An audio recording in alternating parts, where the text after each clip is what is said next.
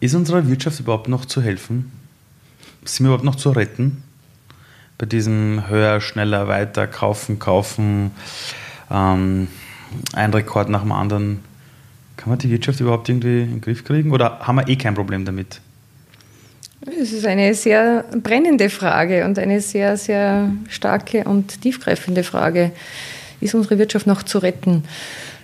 Natürlich ist sie zu retten. Also ich denke, Hoffnungslosigkeit ist das Letzte, was, was äh, Sinn macht. Die Frage ist nur, sind alle diejenigen, die an den Hebeln sitzen, auch bereit, äh, die Rettungsversuche aufzunehmen und aufzugreifen? Da habe ich vielleicht etwas Bedenken. Aber es gibt gute Ideen, gute Ansätze und Möglichkeiten, ganz viel Wissen, dass es möglich wäre. Genau.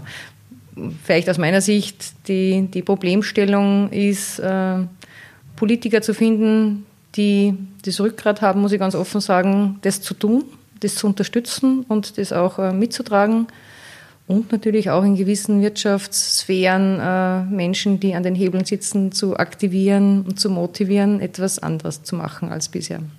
Warum sollte man als Unternehmen sich jetzt nicht auf die klassischen Unternehmenskennzahlen konzentrieren, wie Gewinn, EBIT und das Ganze, sondern zu sagen, wir fokussieren uns jetzt auch mal auf was, auf andere Kennzahlen, die in Richtung unseres Gemeinwohls gehen, in Richtung der Gesellschaft gehen. Warum, warum sollte man das tun?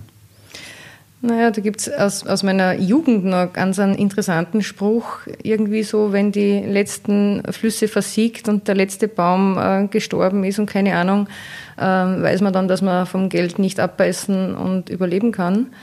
Genau um das geht's. Also das Geld allein macht uns erstens nicht satt und mhm. zweitens auch nicht glücklich. Und äh, der Mensch besteht nicht nur aus, aus monetären äh, Zielen, sondern eben auch sehr stark aus gesundheitlichen Naturschauspielen, kulturellen Ereignissen, die uns nähern, die uns einfach unsere Psyche, unseren Geist nähern und unser soziales Gefüge darstellen und uns die, das Leben als lebenswert erscheinen lassen auch. Ja. Und das ist nicht Geld alleine.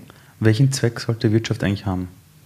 Also ich, ich kenne das von Wirtschaftsuni-Studenten, äh, da ist halt eben das große Ziel, dass ein Unternehmen, das muss Profit machen und das war's. Und mhm. es gibt diese Denkweisen von früher. Mhm. Das Wichtigste sind die Shareholder, ja, Shareholder Value. Jetzt gibt es natürlich ein Umdenken, aber welchen Zweck sollte eigentlich eine Wirtschaft haben?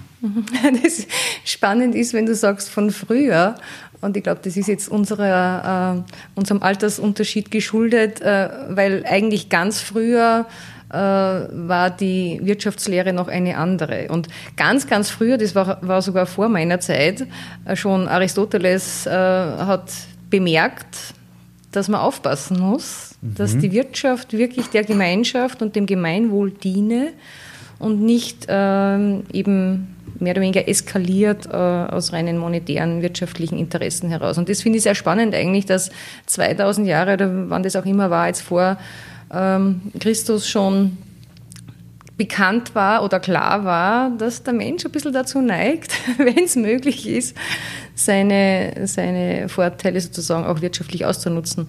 Und das, denke ich, ist äh, die Geschichte, dass unsere Lehre, unsere Wirtschaftslehre, Betriebswirtschaftslehre diesen neoklassischen Gedankengängen nachhängt, die nicht unseren Lebensbestimmungen entsprechen eigentlich. Und natürlich, und das muss ich schon dazu sagen, natürlich ist es so, dass ich als Unternehmerin, als Unternehmer Gewinne erwirtschaften muss, mhm. weil von den Gewinnen lebe ich, da zahle ich meine privaten Kosten, meine Miete. Äh, von den Gewinnen äh, nehme ich Geld her, um wieder ins Unternehmen zu investieren, um mhm. etwas äh, weiterzuentwickeln. Das macht schon Sinn aus meiner Sicht, jetzt wenn ich es von der Gemeinwohlökonomie-Ecke her betrachte, gibt es nur zwei entscheidende Fragen, die wir positiv beantwortet haben wollen, um mhm. das so zu formulieren. Das eine ist, wenn ich Gewinne erwirtschafte, erwirtschafte ich die auf Kosten anderer. Auf Kosten der Mitarbeiter, die schlecht bezahlt mhm. sind, auf Kosten der Lieferanten, die ich erpresse und an die Wand drücke, oder auf Kosten der Natur, die ich in der Produktion versaue. Also diese Geschichten sind natürlich nicht besonders vorteilhaft, das sollte man vermeiden. Und die zweite große Frage ist, was mache ich mit den Gewinnen, die ich erwirtschafte? Mhm. Kaufe ich mir die dritte Yacht, das fünfte Flugzeug? Oder versuche ich, die Menschen, die auch daran teil hatten, dass ich sie erwirtschaften konnte, wieder mit profitieren zu lassen. Das heißt, meinen Mitarbeitern vielleicht was abzugeben, der Gesellschaft, in die ich eingebettet bin, etwas abzugeben, keine Ahnung, das Gesundheitswesen, das Schulwesen zu unterstützen, was auch immer. Da gibt es ganz viele Dinge, wo ich auch Danke sagen kann. Und das ist ja jetzt recht spannend in der Corona-Krise. Ne? Jetzt sagen wir Danke an unsere Pflegekräfte. An die Erntehelfer. Und an die Erntehelfer. An die Leute an den Supermarktkassen. Genau so ist an es. den Ja. Leuten, die im Autobus trotzdem fahren. Genau, das hätten wir aber in den letzten Jahren und Jahrzehnten auch schon öfter mal machen können. Danke sagen und die mit partizipieren lassen. Und das geht's. Ja. Was mich interessiert ist, ähm, jetzt sind wir schon bei einem psychologischen Punkt. Ähm, es gibt immer diese Denke, der Mensch lernt nur, wenn es hart auf hart kommt, der Mensch reagiert nur, wenn er Todesangst hat. Jetzt äh, stand Corona vor der Tür und ich weiß noch, dass ich selber mir nicht drüber gesagt habe, na geh bitte, das ist ein Virus, das ist eine leichte Grippe, tut nichts. Plötzlich ist das Ding bei uns vor der Tür. Du siehst in Salzburg, hast du im Fernsehen ständig gesehen, die Messehallen vorgefüllt mit den Betten, die Ängste der Leute waren da. Plötzlich hat jeder gesagt, oh Gott, Gott sei Dank haben wir eben die Leute in der Pflege. Gott sei Dank haben wir dieses. Andererseits gibt es aber auch schon Leute, die nicht auf so eine Krise warten und sagen, wir brauchen mehr Gemeinwohldenken. Warum gibt es welche, die das im Voraus schon ohne Katastrophenszenario so sehen und andere, die erst dieses Katastrophenszenario benötigen? Naja, das ist jetzt eine tiefenpsychologische Frage, die kann ich nicht be beurteilen oder beantworten. Aber deine Meinung? Meine. Meinung dazu ist, ist die, dass es in, in allen Gesellschaftsschichten und Epochen immer Menschen gibt, die möglicherweise aus welchen Gründen auch immer äh, mehr Zeit haben, haben, mehr Kompetenz, mehr Ressourcen haben, mehr in die Zukunft zu blicken und äh, Strategien und, und Zusammenhänge erkennen und entwickeln und andere, die mit ihrem Lebensalltag so beschäftigt sind, dass sie erst, wenn was passiert, draufkommen, hoppala, ich sollte etwas verändern. Und ich denke, es gibt ganz viele Menschen auch bei uns, die wirklich mit dem sehr beschäftigt sind, ihr- ihren eigenen Lebensalltag zu bewältigen. Die, die alleinerziehende Mutter, die Kinder irgendwie auch durch die Schule bringen muss, die selbst schauen muss, dass es alles finanziert, die hat nicht so wirklich das offene Ohr, jetzt äh, Strategien für die Zukunft zu entwickeln oder vielleicht im Einkaufsverhalten sehr stark darüber nachzudenken, was sie einkauft, weil sie einfach auf ihre Budgetressourcen Acht geben muss und da eh sehr eingeschränkt ist. Also ich denke, da gibt es immer unterschiedliche Typen von Menschen, die auch in unterschiedlichen Lebenssituationen sind und, und mehr Potenzial haben oder weniger Potenzial haben, etwas zu tun. Das heißt, Leute, die das Privileg vielleicht haben, mehr Zeit zu Genau. haben zum Nachdenken, zum Reflektieren, sollten die dieses Privileg mehr nutzen, um sich genau diesen Gedankenspielen hinzugeben? Weil du hast, glaube ich, vollkommen recht. Also wenn du keine Zeit hast und du bist vom Stress des Alltags so erwischt, du bist dann auch nur froh, wenn du am Abend um 20 Uhr zu Hause sitzt, die Kinder schlafen, du hast deine Ruhe, dann glaube ich schon, dass du nicht hergehen kannst und in die Zukunft reflektierst und Genau, sagst, ja. was wäre, wenn. Da bist fertig. Und Aber ist das ein Privileg der Menschen, die mehr Zeit haben? naja, es ist, aus meiner Sicht ist es eine Verpflichtung. Also ich ich erlebe das bei mir oder ich nehme das bei mir persönlich wirklich als Verpflichtung wahr. Also ich habe keine eigenen Kinder, ich habe Ressourcen, ich habe Energie, ich habe Gott sei Dank auch eine gewisse Art von ähm, Zusammenhänge erkennen können äh, in mir. Das ist eine Gabe, da kann ich nur Danke sagen und, und mir nichts darauf einbilden, aber ich empfinde es als Verpflichtung, das einzusetzen für uns, für unsere Gesellschaft. Und darum engagiere ich mich beispielsweise ja auch in der Gemeinwohlökonomie, weil ich einfach weiß, wir müssen etwas verändern. Und ähm, übrigens sind da ganz viele kompetente Klasseleute dabei, die, die sich da einbringen und, und auch versuchen, da etwas zu bewegen, wo ich einfach das Problem habe, wo ich mir denke, das glaube ich eigentlich gar nicht, dass es nicht möglich ist, auf der politischen Ebene Ansprechpartner zu finden, die diese Offenheit haben, etwas verändern zu wollen und es mitgestalten zu wollen. Und was ich auch ähm, wirklich mir wünsche für die Zukunft ist, dass es eine Politik gibt, die die betroffenen Menschen und kompetenten Menschen aus dem Land einbeziehen in ihre strategischen äh, Gedanken und Zukunftsperspektiven. Und das vermisse ich, also jetzt auch in der Corona-Krise, muss ich sagen, ganz, ganz massiv. Da werden irgendwelche Maßnahmen entwickelt und die Betroffenen und Beteiligten sind überhaupt nicht involviert und dann kommt eben was raus, was Unzufriedenheit hervorruft und das verstehe ich ganz einfach nicht, warum da keine, keine bessere Zusammenarbeit passiert. Ja. Das Thema, das du ansprichst, ist ja Partizipation. Genau, ja. Ähm, jetzt eine Frage, die ich im Vorfeld bekommen habe, als ich gesagt habe, dass ich dich auch interview, witzigerweise über mehrere Kanäle war. Wie können Unternehmen partizipieren? Es gibt ja bei der Gemeinwohlökonomie auch eine Matrix. Mhm. Äh, kannst du das mal kurz erklären? Wie kann ein Unternehmen, das jetzt sagt, stimmt eigentlich, ich will anders wirtschaften, ich will mhm. anders denken, nur wir sind halt Kennzahlen getrieben. Wir haben halt eine Bilanz. Mhm. Wir brauchen halt irgendwo, wo wir die Hackeln machen. Wie kann so ein Unternehmen partizipieren? Mhm. Wo wäre der erste Schritt zum Beispiel oder was kann man tun? Naja, der erste Schritt ist natürlich, äh, sich äh, mit uns in Verbindung zu setzen. Oder es gibt ganz viele Menschen, die sich mit Gemeinwohlbilanzen und Gemeinwohlunternehmen beschäftigen, ähm, die selber schon auch Gemeinwohlbilanzen erstellt haben. Also eine Gemeinwohlbilanz zu erstellen für sich selbst. Wie schaut ist, sowas aus? Ist schon mal ein sehr, sehr reflexiver ähm, Ansatz. Eine Gemeinwohlbilanz schaut genau dorthin, wo eine äh, klassische Finanzbilanz nicht hinschaut, nämlich wie arbeiten wir, wie erwirtschaften wir die Gewinne, was machen wir mit unseren Ressourcen, ähm, wie stark äh, beteiligen wir alle Anspruchsgruppen in unserem Unternehmenskontext. Das geht von den Geldgebern über Lieferanten, Mitarbeiter, Kunden bis hin zur Gesellschaft, in die ich eingebettet bin. Und das ist schon mal eine ganz spannende Geschichte, sich über so eine Gemeinwohlbilanz und diese Matrix, die im Hintergrund äh, aufgebaut wurde, sich selbst zu reflektieren und, und diese Themen einfach mal niederzuschreiben und für sich selbst ein, ein Selbstverständnis und ein Selbstbild zu, zu ähm, formulieren. Und von dem weg dann in eine sehr nachhaltige, zukunftsorientierte Weiterentwicklung seines Unternehmens zu gehen. Ähm, jetzt sprechen ja ständig alle Unternehmen darüber, wir wollen nachhaltiger sein. Mhm. Vielfalt natürlich ist uns wichtig. Mhm. Ähm, bei unserem CSR-Jahresbericht haben wir eh genug Hautfarben auf dem Cover. Ja. Das mhm. ist so die Ausprägung aktuell. Und beim Thema Gemeinwohl denkt man ja wahrscheinlich sehr oft an, ach, das ist so lieb. Jetzt haben wir uns alle vielleicht lieb mhm. und Gemeinwohl. Aber in Unternehmen musst du Dinge messen können. Was mhm. du nicht messen kannst, kannst du nicht managen. Das ist so ein mhm. Spruch, mhm. den hört man irgendwie an jeder Wirtschaftsuni. Mhm. Die Gemeinwohlbilanz, von der du sprichst, ist das aber ein Tool, wo man sagt, anhand von dem kann man managen? Das ist unbedingt ein Tool, mit dem man managen kann und das ist mir ganz wichtiger als, als aus meiner Perspektive der Unternehmensberaterin, äh, die Unternehmen auch schon viele Jahre begleitet, äh, sich strategisch neu auszurichten und weiterzuentwickeln. Das ist ein, ein geniales Tool, speziell für kleine und mittlere Unternehmen, ihr Unternehmen strategisch weiterzuentwickeln und das Ganze mit einem nachhaltigen Fokus. Also da geht es ganz stark um das Thema Mitarbeiterbeteiligung. Wie kann ich Mitarbeiter in die Entwicklung meines Unternehmens einbeziehen? Weil Mitarbeiter haben, das wissen wir, geniale Ideen, die oft brach liegen. Und es ist oft schwierig als Unternehmer, als Geschäftsführer, diese Ideen und diese Energien von den Unternehmen, äh, von den Mitarbeitern ähm, herauszuheben sozusagen und nutzbar zu machen.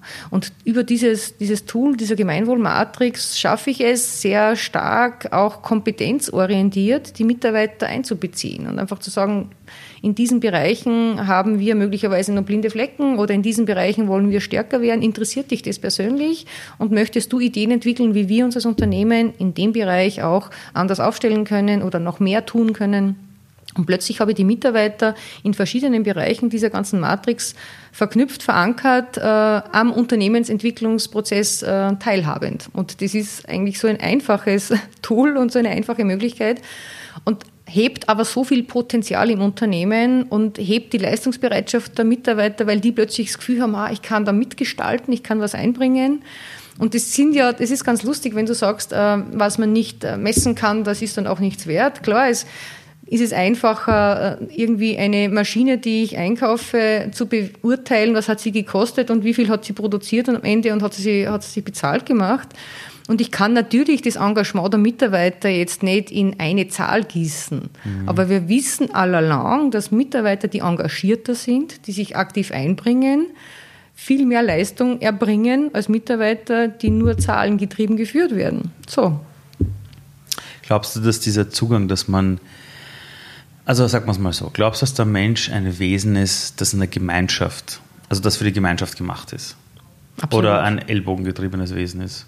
Nein, ganz sicher nicht. Und das ist ja ganz spannend. Gott sei Dank gibt es ja da jetzt auch schon wissenschaftliche Studien dazu, zu dem, was wir eigentlich gefühlsmäßig sowieso wissen. Ja. Das ist sehr, sehr spannend. Da gibt es ja Gott sei Dank einige Bücher dazu. Das ist definitiv so, dass der Mensch Gemeinschaft braucht. Und äh, da gibt es ja die grauslichen Versuche aus dem Mittelalter, wo die Menschen eingesperrt worden sind und nur mit Essen und Getränken versorgt wurden und gestorben sind, weil sie vereinsamt sind. Also der Mensch ist definitiv ein Beziehungswesen mhm. und äh, dass gelingende Kooperationen und Zusammenarbeit ähm, bedeutender sind als Konkurrenz, das ist auch erwiesen. Ja. Aber unser äh, betriebswirtschaftliches System ist noch nicht aufgebaut in der Richtung oder noch nicht orientiert danach. Äh, jetzt während der Corona-Krise übersehen wir auch oft die globale Klimakrise, die mhm. ja jetzt nicht sagt, ah, sorry, Corona ist dran, mhm. sondern wir haben ja eine Umwelt, wo wir wissen, dass sich da ganz viele Auswirkungen gerade auf unsere Lebensgrundlage auswirken werden in der Zukunft. Ist die Gemeinwohlökonomie und ihre Bilanz ein guter Hebel, um beim Thema Klimaschutz mitzupartizipieren? Weil ich kenne viele Unternehmen, die sagen, naja, Klimaschutz, ja eh, aber was können wir schon tun? Mhm. Wir müssen ja warten auf die Politik und hin und her. Mhm. Jetzt hast du vorher gesagt, dass einer der Hauptthemen ist, wie verdienen wir unser Geld? Nehmen wir Rücksicht auf, das hast du mehrere Faktoren genannt, auch Umwelt. Glaubst du, dass Unternehmen, die die Gemeinwohlbilanz einführen, automatisch auch viel mehr beim Umweltschutz partizipieren? Oder ist es ein Nice to Have? Das ist nicht ein Nice to Have, sondern die ökologische Nachhaltigkeit ist eine der vier Wertesäulen in der Gemeinwohlbilanz. Das heißt, die ökologische Nachhaltigkeit ist ein massives, großes Thema in einer Gemeinwohlbilanz. Da geht es um Mobilitätsverhalten, um Ernährungsverhalten und diese ganzen Themen rund um die Mobilität, Energieversorgung. Und das ist natürlich ein großes Thema und man kann extrem viel bewegen. Und es gibt ganz lustigerweise bei uns in Salzburg eine Tischlerei, die in einer sehr äh, extremen Schattenlage eine Photovoltaikanlage installiert hat, wo jeder gesagt hat, du spinnst ja, das rechnet sich nie und warum tust du das? Und das hat sich am Ende, hat sich sogar in dieser Schattenlage, wo glaube ich ein halbes Jahr keine Sonne hinkommt, hat sich das gerechnet. Und der ist jetzt energieautark. Der produziert seinen Strom für die ganze Tischlerei und äh, fürs, fürs Unternehmen selbst äh, hat keinen Abfall, weil er das, was da beim Tischlern abfällt, wieder in seine Heizanlage äh, re importiert sozusagen und transferiert. Also es gibt ganz, ganz viele Möglichkeiten und für uns ist es auch wichtig, gerade in dieser Gemeinwohlökonomie Bewegung diese Beispiele zu zeigen und anderen sozusagen auch so Anleihen zu geben, wie könnte ich es denn selber auch machen, was könnte ich denn da auch machen. Auf das wollte ich nämlich gerade zu sprechen kommen. Als ich das erste Mal von der Gemeinwohlökonomie gehört habe, war das, ähm, da habe ich den Herrn Christian Felber, der auch das Buch geschrieben hat und manche kennen das Thema auch über ihn, ja. Mhm. Unter anderem sein letztes Buch, mhm. so This is not the economy, immer sehr mit Kontroversen natürlich verbunden, mhm. auch in den Medien. Den habe ich damals kennengelernt bei einer Veranstaltung. Die habe ich mhm. moderieren dürfen und da habe ich gewusst, er ist einer der Sprecher, habe mich da eingelesen, habe die Gemeinwohlökonomie, die ganze Bilanz entdeckt und habe mir gedacht, boah, cooles Ding. Mhm ist ja schön in der Theorie. Mhm. Aber dann habe ich entdeckt, es gibt auch Unternehmen, die das ja wirklich machen. ja. Äh, wer macht das alle und, und so, warum machen die das? Und ist das nicht für die eine irrsinnige Anstrengung? und mühsam? Mhm. Naja, man muss natürlich dazu sagen, es ist schon eine Anstrengung, ja, weil es schreibt sich nicht von alleine. Ich muss das schon irgendwie erarbeiten. Aber es ist ja auch äh, mehr als ein Bericht, den ich verfasse und dann in die Schublade lege, sondern es ist ein Strategiepapier und es ist die erste Bilanz, die du sozusagen erstellst, ist der Startschuss für die Weiterentwicklung in diesen gemeinwohlorientierten Prozessen. Und äh, die Unternehmen, die das machen, wollen erstens ein Zeichen setzen und sagen, wir mhm. wollen zeigen, dass Unternehmertum nicht heißt, nur Geld äh, zu erwirtschaften und auf Kosten anderer das zu machen, mhm. sondern dass Unternehmertum verantwortungsbewusstes Handeln ist und das ist jetzt zu einem großen Teil. Ganz, ganz viele Unternehmen in Österreich arbeiten oder agieren gemeinwohlorientiert, die haben vielleicht jetzt noch keine Bilanz gelegt, aber mhm. die dicken so, ein, ein klassischer Unternehmer, der sein Unternehmen eben selber aufgebaut hat und führt, tickt so. Ja. Man will nicht seine Mitarbeiter irgendwie äh, ausbeuten. Man will nicht mit den Lieferanten irgendwie immer in Clinch liegen, ja, mhm.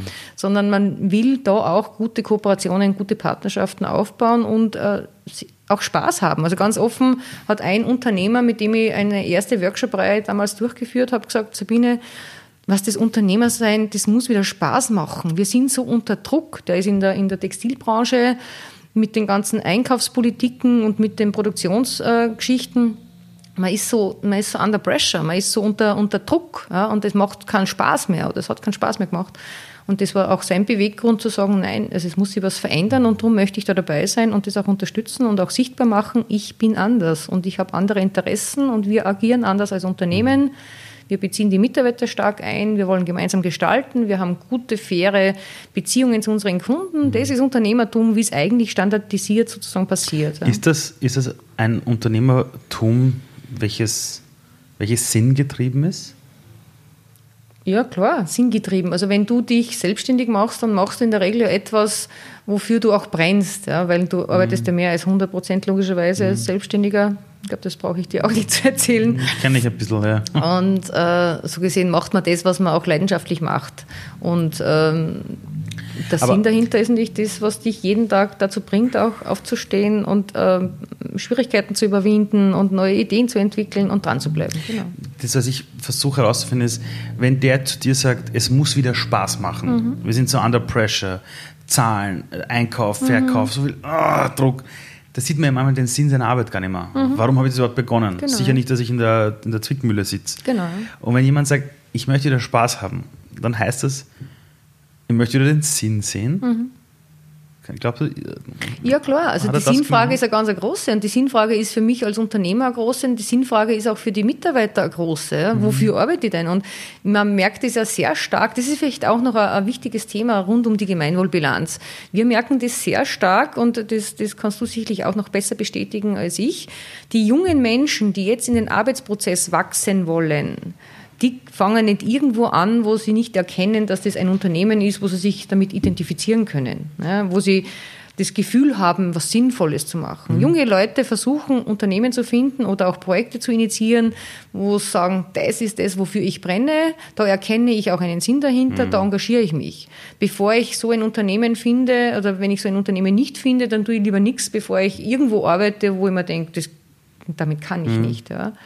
Und ich denke, da gibt es schon ein sehr, sehr starkes Umdenken bei den jungen Menschen. Und wir erleben das jetzt auch bei den Betrieben, die schon Gemeinwohlbilanzen erstellt haben, dass die plötzlich einen Zulauf an Bewerbungen mhm. Äh, bekommen, wo dann die tatsächlich sagen, wir haben bei euch auf der Website gelesen, ihr seid ein Gemeinwohlunternehmen, ihr orientiert euch nach diesen Kriterien, das ist sehr stimmig und, und sehr positiv für uns, da würde ich gerne arbeiten, da möchte ich mich gerne einbringen.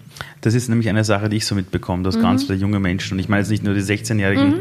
auch die 27-, 28-Jährigen, ja, genau. einfach sagen, ich will was Sinnvolles machen, wo gehe ich hin? Und die Gefahr der letzten Jahre war, dass viele Unternehmen Employer Branding gemacht haben mit diesem Thema, wir sind so gut, wir mhm. machen was Sinnvolles und in mhm. Wirklichkeit war das einfach nur Floskel. Mhm. Und ich glaube schon, dass wenn du die Gemeinwohlbilanz hast und mhm. du sie auch lebst und fortführst, du natürlich in diesem Spiel der Talente sehr hervorstechen kannst. Genau. Aber ich habe eine Frage mal bekommen, da hat einer zu mir gesagt, naja, Gemeinwohlunternehmen, das sind doch alles NGOs, oder? Ich meine, die verdienen ja mhm. kein Geld. Ja. Stimmt das? Ja, das ist natürlich der, der, der klassische, ähm, der klassische Fall, äh, wo du in eine Ecke gedrängt wirst. Und darum, das ist recht spannend, weil meistens, wenn ich irgendwelche Vorträge zu dem Thema mache, äh, fange ich genau mit diesem Satz an. Auch Gemeinwohlunternehmen sind Unternehmen, die Gewinne erwirtschaften wollen, weil ich muss von den Gewinnen genauso leben wie jeder andere und ähm, muss auch Geld erwirtschaften, um wieder investieren zu können. Aber eben mit diesen zwei Kernfragen, die ich am Anfang schon erwähnt habe, nicht auf Kosten anderer und was mache ich mit mhm. den Gewinnen, die ich erwirtschafte, wie setze ich die wieder ein? Die zwei Fragen sind einfach zu positiv zu beantworten, mhm. dass es ähm, passt. Und ich denke, da gibt es jetzt ja genügend Beispiele. Also was, was vielleicht noch eine, eine Geschichte ist, die ich gern mit verknüpfen würde, mhm. weil du gesagt hast, äh, ähm, die die Gemeinwohlorientierung eines Unternehmens und, und äh, Gewinnorientierung und so weiter. Und für mich ist es ganz entscheidend auch, die Unternehmen, die jetzt Gemeinwohlbilanzen machen, stehen dazu und agieren sehr ordentlich. Was es aber auch braucht, sind natürlich die Rahmenbedingungen, die stimmen. Mhm. Und die Rahmenbedingungen stimmen nicht. Also wenn du jetzt, ähm, also ich würde es jetzt bezeichnen als die Kostenwahrheit. Ja? Mhm. Und die stimmt einfach nicht. Weil wenn du, äh, das banale Beispiel, das ich gerne erwähne, die Butter, die ich bei meinem Bauern ums Eck kaufe, wo ich vielleicht zu Fuß oder mit dem Fahrrad hinkomme, ist teurer als die Butter, die tausende Kilometer quer durch Europa mhm. gekarrt wurde und dann im Lebensmittelhandel im mhm. Regal liegt. Da stimmt einiges nicht. Irgendwer zahlt drauf. Irgendwer zahlt drauf und das Thema ist, dass die Kosten, die sozusagen da verursacht werden, sei es jetzt Transport, äh, Umweltschäden, äh, Straßen, die beschädigt werden, wieder repariert mhm. werden, das zahlen wir, Steuerzahler, ja? und die Profite werden aber von anderen eingefahren. Und das ist eine Unausgewogenheit, das funktioniert nicht. Und die, die Preiswahrheit stimmt deswegen auch nicht. Es kann nicht das, das gute, gesunde, natürliche Produkt bei mir ums Eck teurer sein als das, was sozusagen mhm. durch die Gegend gekarrt wird. Das hat sehr stark auch natürlich mit Subventionspolitik zu tun. Ja, und das ist eine massive Forderung, die wir auch stellen, zu sagen, Subventionen, und das ist jetzt auch so ein bisschen unser, unser, unsere Hoffnung sozusagen aus dieser Krise heraus, äh, Subventionen beispielsweise an Förderungen des Staates mit gemeinwohlorientierten Kriterien zu verknüpfen. Das heißt Regionalität, biologische Produktion, soziale Ausgewogenheit bis hin zu Gehaltsspreizungen, ja, dass ein Unternehmen nicht eine also 1 zu 300 äh, mhm. Diskrepanz zwischen geringsten und größten ähm, Gehalt und so weiter hat. Also einige Kriterien, die wir aus der Gemeinwohlökonomie definieren, sollten die Grundlage dafür sein, dass ein Staat eine Subvention oder eine Förderung gibt. Und wenn das nicht gegeben ist, dann gibt es keine Förderung.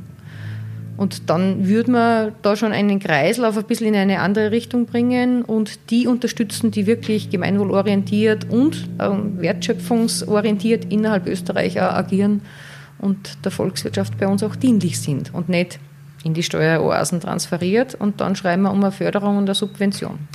De facto ist es ja so, jetzt hast du das Beispiel gebracht von der Butter, mhm.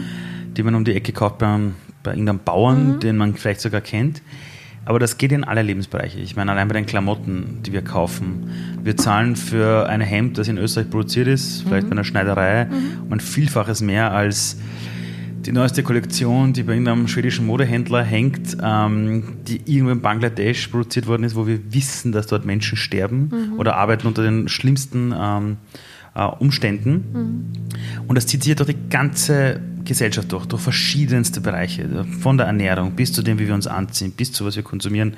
Ähm, jetzt möchte ich zurück zum Ursprung der Wirtschaft. Mhm. Ich habe mal gehört, dass in vielen Verfassungen von vielen Ländern mhm. global verankert ist, dass die Wirtschaft dafür da ist, um dem Wohl der Gesellschaft zu dienen. Mhm.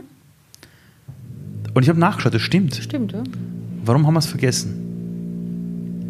Naja, wir haben es in dem Sinn nicht vergessen, ähm, sondern. Oder warum erzählen wir diese, diese Geschichte nicht an den Unis wir heute? ignorieren würde ich jetzt einmal sagen. Na, also, also ich war an der ja. WU Wien, ja. war an der WU Wien ja. und habe einen Vortrag gehabt zum Thema Unternehmertum, Startuptum. Mhm. Mhm. Und habe diesen Satz an die Wand geschrieben. Ja? Mhm. Die Wirtschaft dient äh, der Gesellschaft. Mhm. Habe gesagt, wer sieht das so? Mhm. Ja, und, und einige haben schon aufgezeigt. Dann habe ich gesagt, gut, wer von euch glaubt, dass das wirklich echt sein könnte, realistisch sein könnte? Nicht einer. Mhm dann habe ich einige Verfassungen. Da gibt es mhm. ja bis Brasilien in der Verfassung, steht das, ja. glaube ich, drin. Ich habe das gezeigt, habe gesagt, schaut mal, da steht in der Verfassung, ist noch gültig. Mhm. Und dann hat einer zu mir gesagt, warum erzählt man uns das nicht? Mhm. Uns erzählt man Shareholder Value und solche mhm. Geschichten. Mhm. Warum erzählt man das nicht, wie es eigentlich gedacht war? Ja, das ist eine sehr, sehr gute Frage. Das ist auch äh, ein bisschen ähm, Forderung von uns aus der Gemeinwohlökonomie-Ecke. Und das ist auch so ein bisschen der Grund, warum es dieses Buch gibt, das der Christian Felber mhm. geschrieben hat. Das ist Not Economy. Da ähm, spannenderweise auch ausgelöst durch eine Situation, die ich erlebt habe. Okay. Ich habe äh, immer wieder auch in Schulen Vorträge gemacht zum Thema Gemeinwohlökonomie und habe da in, einem, in einer Schule in Salzburg einen Vortrag gemacht und ein Lehrer hat mir dann sein Geografiebuch gezeigt und gesagt, da ist der Christian Felber drinnen. Das habe ich schon mitbekommen, ja? Genau, die Geschichte. Und, und dann gab es einen, einen, einen Aufschrei, weil wir das dann gepostet haben. Christian hat selber nicht gewusst. Und wir haben aber das recht positiv natürlich empfunden und haben das halt verbreitet. Und dann haben die ganzen Oldschool-Ökonomisten sozusagen ähm, veranlasst, dass das Gesicht von Christian Felber aus diesem Buch rauskommt, weil sie mhm. gesagt haben, der gehört da nicht hinein. Der ist kein, kein Ökonom. Und das ist genau dieses Thema. Also diese neoklassische Lehre hat sich so verhärtet, verankert in unserer Ausbildung, dass nichts anderes rauskommt als wieder dieser Mindset, ja, dass nur Gewinn zählt und das einzige Ziel ist eines Unternehmens, was eine glatte Lüge ist und eigentlich ja, müsste man da eh eine Verfassungsklage oder was auch immer einreichen. naja, es ist, es ist schon das Thema. Also wir die Bürger sind ja der Souverän. Ja? Und wenn, wenn das, was wir eigentlich gemeinsam vereinbart haben, nicht ähm, realisiert wird, nicht gelebt wird, dann äh, muss man da schauen, wer ist dafür verantwortlich und die Verantwortlichen auch zur Rechenschaft ziehen. Aber es ist, es ist eigentlich es ist voll, völlig unfair, die Menschen, die jetzt sozusagen äh, in Ausbildung gehen, nur einseitig zu lehren, unter Anführungszeichen, oder zu mhm. unterrichten. Ähm, wenn man in diesem Bereich tätig ist, bei der Gemeinwohlökonomie, und du bist jetzt nicht nur ja, ja jemand, der ein Fan davon ist, mhm. bist du auch jemand, der, der dafür steht. Mhm. Du bist, weil ich weiß, Leiterin der Regionalgruppe Salzburg oder Sprecherin der Regionalgruppe Salzburg. Mhm. Ich weiß nicht genau die Bezeichnung, mhm. aber du stehst auch für dieses Thema ein. Mhm. Aber du bist auch selber Unternehmerin. Mhm. Ja, du unterstützt Unternehmen dabei, sich zu definieren, die ganze Marke mhm. aufzubauen. Warum tust du dir das an? Und stehst ein für ein Thema, das so kontroversiell ist, wo der Mainstream eigentlich dagegen redet. Warum tut man das? Warum tut man da weiter, obwohl man da vielleicht in, mhm. auf irgendeiner Website beim Standard in einem Forum irgendeinen depperten Spruch hört. Mhm. Warum macht man trotzdem weiter? Mhm. Naja, weil es meine Überzeugung ist und äh, weil ich weiß, es muss sich was verändern, weil, weil ich etwas verändern will und äh, weil ich das alleine nicht schaffe und irgendwann in meinem permanenten drüber nachdenken, was auf unserer Welt abgeht. Also es hat dann die, der, der starke Auslöser war damals die Finanzkrise 2008, 2009, mhm. wo ich mir wieder gedacht habe, es gibt's gar nicht. Was, was schaffen wir als Menschen auf dieser Welt, äh, destruktiv zu sein? Unglaublich. Und danach machen wir weiter, nach der Finanzkrise. Genau, und dann zahlen wir uns noch Boni aus, weil wir so gut gewirtschaftet haben, ne, die ganzen Banker. Also es ist unglaublich. Und da habe ich mir dann gedacht, das gibt es gar nicht und habe begonnen, einen Think Tank in Salzburg zu installieren, weil ich darüber nachdenken wollte mit Menschen um mich herum, was wir verändern können. Und in diesen ganzen Prozessen und Sitzungen und Besprechungen, die wir gehabt haben, bin ich dann auf die Gemeinwohlökonomie gestoßen oder hingewiesen worden und habe mir dann gedacht, genial, That's it. Ich brauche es nicht erfinden, ich brauche nur das aufgreifen und die Gemeinwohlökonomie unterstützen und dann bin ich da hineingeraten sozusagen. Und ich finde einfach, ich kann nicht nur da sitzen und unzufrieden sein mit dem, was passiert. Und man denken, irgendwer wird schon richten. Mhm. Wenn ich etwas verändern möchte, muss ich da selbst Teil dieser Veränderung sein und mich einbringen. Und wie gesagt, ich bin auch privilegiert, dass ich mir das leisten kann mhm. auf, auf vielen Ebenen. Und darum tue ich das für mich in erster Linie auch und für alle anderen, äh, ja. Ich kenne Menschen, die wollen was verändern. Dann haben sie auch ein Alternativkonzept, wo sie sagen, so ist es. Und dann irgendwann nach ein paar Jahren triffst du diese Menschen und die sind desillusioniert, die sind fertig, die sind müde, die sagen, ich kann nicht mehr. Boah, es ist so mühsam. Mhm. Die Leute werden es nie verstehen. Wenn ich dich jetzt anschaue, du siehst jetzt nicht fix und fertig aus und oh Gott, ich kämpfe gegen die Windmühle mit Don Quixote. Mhm. Ähm, wo lernst du oder wie grenzt du dich ab? Also da gibt es ja dieses berühmte mhm. Beispiel, also ich gerne mit Leuten diskutiere, dass du, wenn du halt der Rettungsschwimmer bist, nicht alle 100 retten kannst, sondern einen, aber das geht mhm. auch nur, wenn du selber fit bist. Mhm. Wo ziehst du die Grenze für dich selbst, dass du nicht zu Hause sitzt und sagst, oh Gott, ich kann nicht alle retten? Mhm. Wie, also wie machst du das? wie mache ich das? Naja, ich habe den Vorteil, und da kann ich auch nur Danke sagen an, an welche auch immer geartete Kraft, ähm, dass ich ein Mensch bin, der sehr energiegeladen ist. Und ich habe, egal wie viel ich arbeite und was ich alles tue, noch nie das Gefühl gehabt, ich bin jetzt irgendwie fertig oder am Ende oder es geht nicht mehr. Irgendwie kommt immer wieder Energie daher. Mir macht das Leben großen Spaß. Ich habe ganz viel großartige Menschen rund um mich. Äh, ich kann oft in die Natur raus, ich kann Sport betreiben. Das sind Dinge, die mir wichtig sind äh, und die mich offensichtlich so nähern, dass ich so viel Energie habe, dass ich da dranbleibe. Und ich glaube einfach auch, dass es wichtig ist und dass es richtig ist. Und da denke ich gar nicht drüber nach, sondern ich tue es einfach. Hast du in deinem Leben bei allem, was du gemacht hast, immer genug Energie gehabt oder gab es auch Dinge, wo du gesagt hast, das hat mir ausgesagt? Na, lustigerweise habe ich das noch nie so richtig. Ich meine, es gibt nicht schon jetzt in, der letzten, in den letzten fünf Jahren vielleicht einmal Phasen, wo ich, wo ich dann auch einmal ein bisschen da niedergelegen bin, wo es nicht ganz so gut gegangen ist. Aber im Großen und Ganzen, da rappel ich mir wieder sehr, sehr rasch auf. Ähm, ich kann nicht genau sagen, warum ich so viel Energie habe. Ich habe nur immer wieder auch von Freunden schon in der Vergangenheit das Feedback bekommen, dass ich, äh, auch wenn wir uns lange nicht gesehen haben, wenn ich komme, ist es, als würde ich Energie spenden. Also irgendwie mhm. scheint es mein, meine Bestimmung sein, zu sein, hier auf der Welt äh, Energie zu verbreiten und Energie äh, zu geben. Und, und darum mache ich das halt irgendwie. Warst du in deiner Jugend schon so? Also wenn du jetzt, äh, ja. wenn du jetzt dein 14-jähriges Ich anschauen würdest, mhm. hättest du von der schon gedacht, dass die mal zu dem Erwachsenen wird, der du heute bist? Mhm, das ist lustig, wenn du sagst 14, 13, 14. Mit 13 habe ich mein erstes großes Gedicht geschrieben, wo es um den Sinn des Lebens gegangen ist. Ja. Was im, im, im Deutschunterricht oder wie? Oder, oder Na, für mich, für mich einfach. Also ich habe im Prinzip schon so die, ich glaube, ich bin so geprägt und, und keine Ahnung, wo das herkommt, aber ich habe mich immer schon gefragt, warum die Welt so funktioniert, wie die Welt funktioniert, warum ich so ausschaue, wie ich ausschaue, was meine Bestimmung ist. Also ich bin da vor dem Spiegel gestanden und habe mir gedacht, warum schaust du so aus, wie du ausschaust? Warum ist das so? Also ich habe immer versucht auch zu hinterfragen, was das jetzt alles soll. Hast du eine Antwort bekommen? Also weißt du, warum du so ausschaust, wie du ausschaust? Oder weißt naja, du, ich habe dann in dieser Phase, in dieser sehr, sehr starken äh, Fragephase mit mir selbst äh, eben dieses Gedicht geschrieben zum Sinn des Lebens, was der Sinn des Lebens ist.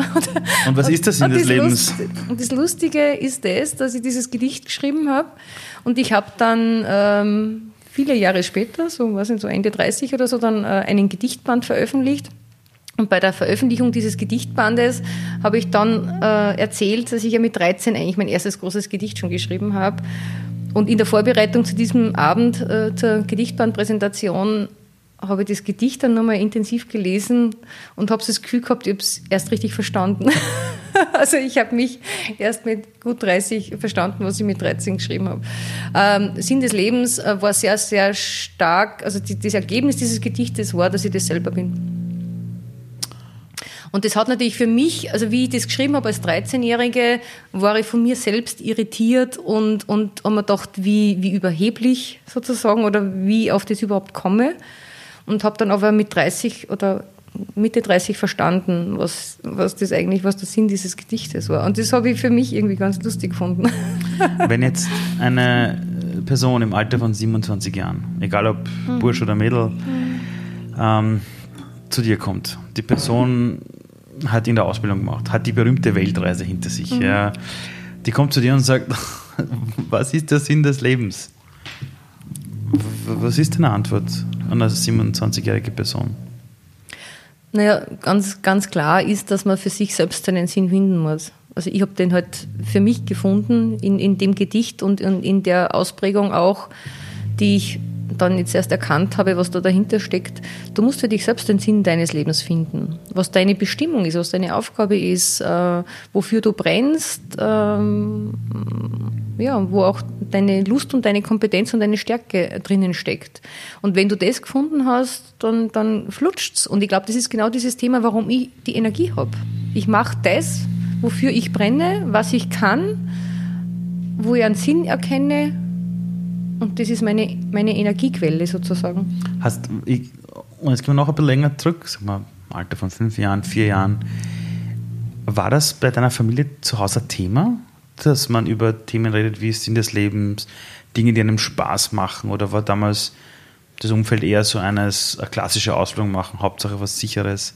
In welchem, in welchem Umfeld mhm. hat dich, also, also ich sag mal so, wie war das Umfeld, das dich geprägt hat, mhm. dass du dann zu einem Kind wurdest, das ein Gedicht schreibt zum Sinn des Lebens und zwar so früh? Mhm. Du, ich bin, ich bin sehr, sehr behütet, sage ich jetzt einmal, oder in einer Situation, wo ich mir keine Sorgen machen musste, aufgewachsen. Ich glaube, das ist eine mhm. gute Basis, die mir die Chance gegeben hat, mich mit mir selbst zu beschäftigen. Also du hattest Zeit? Ich hatte Zeit und ich war gut versorgt und ich hatte keinen Stress. Also ich denke, wenn, wenn ich dann mit, mit äh, Schulfreundinnen oft mich ausgetauscht habe und die mir erzählt haben, ihre familiäre Situation, ist mir bewusst, warum es bei mir anders ist oder warum ich auch andere Dinge für mich entdeckt habe, weil ich die Chance hatte. Ich musste mich nicht mit, mit Schwierigkeiten beschäftigen, ich war wirklich gut versorgt. Ich war jetzt aber nicht in einer Familie eingebettet, wo diese Themen großartig diskutiert. Also es war Sicherheit war ein großes Thema, Beamter, mein Vater war Beamter, meine mhm. Mutter Hausfrau und natürlich war das Ziel, das Kind in einen sicheren Job und am besten in eine Bank und mit, mit was ist keine Ahnung, halt gleich nach der Schule in die Bank und dann bis zur Pensionierung. Und geworden ist es das Unternehmerin. Wär, das wäre total cool gewesen für meine Eltern. Äh, das war eben nicht. Aber ich glaube, dass es nicht so war, hat sehr stark damit zu tun, dass ich einfach so unbedarft über mich nachdenken konnte und mich einfach kennenlernen konnte und tun konnte und nachdenken, äh, weil ich eben nicht äh, mit anderen großen Problemen blockiert war.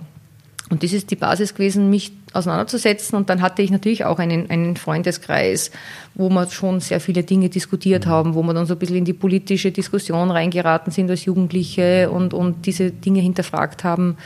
Und das, das hat sich dann einfach ergeben, ja ich erlebe oft, wenn ich mit Jugendlichen zu tun habe, auch schon der Unterstufe, also auch schon bei den 13-, 14-Jährigen, aber noch mehr bei den Schülern der Oberstufe, mhm. die die Matura vor Augen haben, dass, die, dass ich immer mehr erfahre von denen, dass die alle gestresst sind. Also mhm. wenn ich vor fünf Jahren in die Schulen gegangen bin, waren die Fragen eher so, weiß nicht, wie schaffe ich es, mein Ding zu machen? Mhm. In den letzten zwei Jahren waren die Fragen eher so, wie schaffe ich es für mich Zeit zu finden? Wie mhm. schaffe ich es zur Ruhe zu kommen? Wow. Ich äh, in Salzburg, in Gymnasien gewesen, wo die Jugendlichen sagen, ich bin überfordert. Und das mhm. meinen die auch so. Mhm. Die sagen, wir kommen nach Hause, wir haben zu lernen, wir haben die Aufgaben, wir haben dieses und jenes. Mhm. Wie schafft man es, dass man jungen Menschen wieder die Möglichkeit gibt, äh, Zeit zu haben zum Denken? Ich habe eine gute Idee dafür. Ich habe wirklich eine Idee geboren ja. Vor zwei, drei Wochen. Okay. Ich weiß nicht mehr, gar nicht mehr genau, was der Auslöser war. Kann schon sein, dass es mit diesen ganzen Corona-Dingen Dingen da auch zu tun hat, aber und auch ja, mit ein paar anderen Disku Diskussionen rund um äh, Veränderungen in unserer Welt. Und ich habe eine Idee, die würde ich gerne in Österreich einmal realisieren. Und zwar, dass wir in unserem Schulsystem ein Jahr installieren. Und für mich wäre es vielleicht sinnvoll, da müssen wir darüber diskutieren, ob das stimmt, aber so von 15 bis 16. Mhm. Ein Jahr fix installieren in unserem Schulsystem, wo es nicht um Inhalte geht, sondern nur um Selbstreflexion. Philosophie. Nur um sich selbst sozusagen zu reflektieren, die, das vergangene Leben, äh, bis ich jetzt 15 geworden bin, ich bin ja in ein Familiensystem hineingeboren, das kann man sich oft nicht aussuchen. Mhm. Manche sagen, ja, das hast du ausgesucht. Ja, okay, da kann man jetzt drüber diskutieren. Aber das, die einen sind schwieriger, die anderen sind weniger schwierig, die Situationen. Am Anfang sind deine Eltern das Nonplusultra mhm. und alles, was die machen, ist richtig. Ob sie dich jetzt schlagen oder psychisch mhm. vernachlässigen oder keine Ahnung, sonstige Probleme haben. Auch nicht immer gewollt und bewusst, aber es passiert halt einfach auch. Und irgendwann einmal muss man doch an einen Punkt kommen können, wo man zum Nachdenken beginnt, war das alles gut? Oder war es nicht so gut? Möchte ich weiter tun? Möchte ich was verändern? Wo sind meine Stärken, meine Kompetenzen? Äh, wo ist meine Energie? Wo finde ich den Sinn in meinem Leben? Und ich kann mir vorstellen, so zwischen 15 und 16 ist es ein guter Zeitpunkt, wo ich schon nachdenken kann über mein Leben, wo ich schon nachdenken kann über meine Eltern, ob ich das Verhalten immer gut gefunden habe oder nicht gut gefunden habe. Äh, und dann sozusagen in diesem Jahr für mich eine Klarheit zu gewinnen. Und dann aus dieser Klarheit heraus entweder in einen Beruf gehen, in eine andere Schule gehen, äh, ein Studium beginnen, äh, eine Weltreise machen, was auch immer. Ja. Aber ich glaube, es braucht so ein Jahr der Selbstreflexion, wo es nicht darum geht, ich habe einen Terminplan, ich muss jetzt Mathe lernen, ich muss jetzt Biologie lernen. Das Fachliche, das kann man alles hat man Lernen. vorher eh schon gelernt. Mhm. Das Fachliche in die Spezifizierung kann ich später noch nachholen. Das ist überhaupt kein Thema. Aber mhm. die menschliche Orientierung, die braucht Zeit und zu einem frühen Zeitpunkt, dass ich sozusagen dann diese Energien gut aufgreifen kann und für mich den Weg finden kann. Also das wäre für mich so eine, ein Wunschszenario. Ich denke, das würde uns alles so entspannen. Es wird so viel so viel Möglichkeit geben, Verletzungen frühzeitiger zu heilen, als, als äh, es bis dato passiert. Und ich glaube, das wäre so, eine, so, so gute Energie, die wir da für unser, unser Land äh, bringen könnten. Das, wär, das würde ich mir wünschen. Das ich jetzt mal dem ins Ministerium weiterleiten. Ja, bitte mach das. ähm, würde ich jetzt in der Zeit zurückreisen und dein 14-jähriges Ich treffen, wäre die stolz auf dich, wer du geworden bist? Also ich, ich stelle dir einen Fernseher mhm. hin, zeige, wer du heute bist oder wir mhm. beobachten dich. Wäre die stolz auf dich? Würde sich denken, du bist cool? Also, ah, cool, mhm. so bin ich geworden? Du, ja, cool sicher. Also stolz, mit, mit, mit, dem Begriff Stolz weiß ich nicht, ob ich, ob ich, da was anfangen kann, weil, wie gesagt, ich, ich sehe es mehr als, als Privileg, dass ich und, und bin einfach dankbar, mhm. dass, dass ich das machen kann. Und, Aber und wie dass die, die, die, die Aber reagieren? cool, ja, ja, klar. Also ich glaube, das ist schon das, was, was sie dieses, dieses 14-jährige Kind oder diese 14-jährige Sabine gut vorstellen kann, dass das ein, Zukunftsbild ist, das mir gefallen würde als 14-Jährige. Wie mhm. schafft man es, zu einem Erwachsenen zu werden, den man sich als Kind wünscht? Ja, also ich glaube schon, dass, dass das, was ich jetzt gesagt habe, dieses Ja, Selbstreflexion, ähm, das ist etwas, was ich als Kind einfach hatte. Mhm. Und das würde ich eben gern allen Kindern geben, mhm. die es nicht automatisch haben, weil sie halt in einer Familiensituation eingebettet sind, die schwierig ist. Mhm. Und ich hatte das. Ich hatte diese Zeit und diesen Raum und diese Möglichkeit, mit, mich mit mir einfach nur zu beschäftigen und zu schauen, was macht mir Spaß, was macht mir nicht Spaß, wo soll es hingehen. Genau. Jetzt stell dir vor, dieses Mikrofon, das vor uns steht, geht in alle Haushalte der Welt. Mhm. Die Leute in der Wüste leben, genauso. Ja was du jetzt sagst, hören sieben bis acht Milliarden Menschen auf der Welt, also alle. Mhm. Ja, keiner kommt immer aus. Zeitverschiebung wieder daher. Yes. Was ist das eine, wo du dir wirklich denkst, das mhm. sollte jeder Mensch einmal hören oder verinnerlichen?